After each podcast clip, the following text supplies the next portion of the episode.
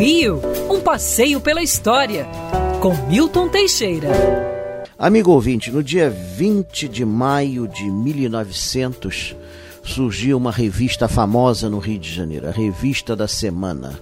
Ela retratava, obviamente, tudo o que aconteceu na semana anterior, mas a novidade não estava aí. Foi a primeira revista a ter fotos a cores, reportagens em tricromia.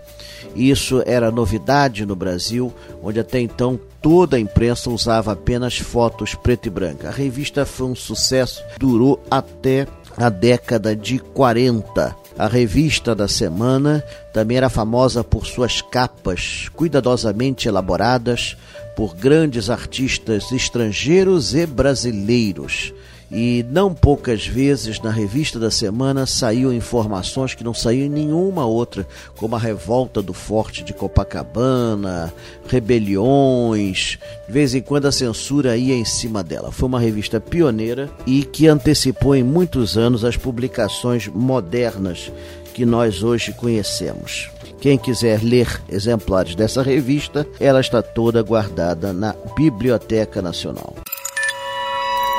Quer ouvir essa coluna novamente? É só procurar nas plataformas de streaming de áudio. Conheça mais dos podcasts da Band News FM Rio.